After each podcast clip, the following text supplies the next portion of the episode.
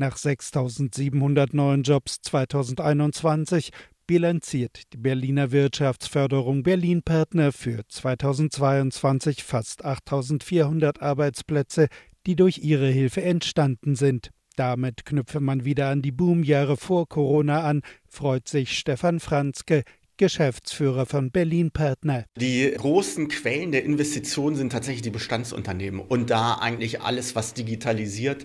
Was den Aufbau von Arbeitsplätzen angeht, halten sich die Berliner Unternehmerinnen und Unternehmer mit den Ansiedlungen die Waage. Jeweils über 4000 neue Arbeitsplätze in den Bereichen, sodass wir über 8300 neue Arbeitsplätze nach Berlin geholt haben. Abwärts ging es hingegen für Start-ups. Sie bekommen deutlich weniger Geld steigende Zinsen, da finden Investoren auch andere lukrative Anlagemöglichkeiten. Statt zuvor gut 10 flossen nur noch 4,9 Milliarden Euro Risikokapital in Berliner Start-ups.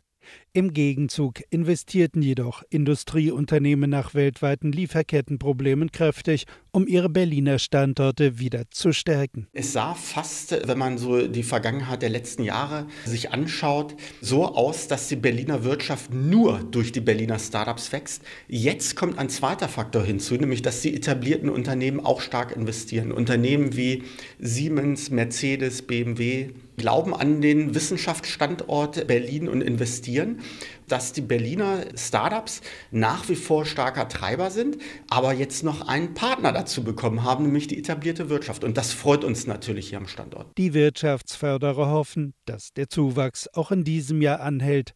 Doch Energiekrise und die Folgen des Ukraine-Kriegs machen vieles unwägbar.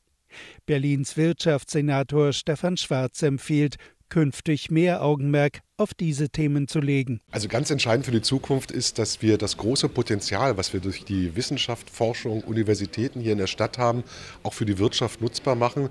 Wir brauchen also sehr viel mehr Gründungen aus den Universitäten hinaus. Und äh, die zweite große Herausforderung ist natürlich das Wohnen. Deshalb ist es für mich aus wirtschaftspolitischer Sicht wichtig, dass die hohen Wohnungsbauziele beibehalten werden, obwohl sich der Markt verändert hat. Ja? Also Bauen ist sehr viel teurer geworden, weil die Talente, die wir brauchen hier in der Stadt, die müssen auch irgendwo wohnen. Die Zahl Berliner Firmen sprang im Vorjahr erstmals über 100.000. 50.000 neue sozialversicherungspflichtige Jobs entstanden. Die wachsende Nachfrage an einem engen Berliner Wohnungsmarkt treibt jedoch bereits die Mieten spürbar nach oben. RBB 24 Inforadio vom Rundfunk Berlin-Brandenburg.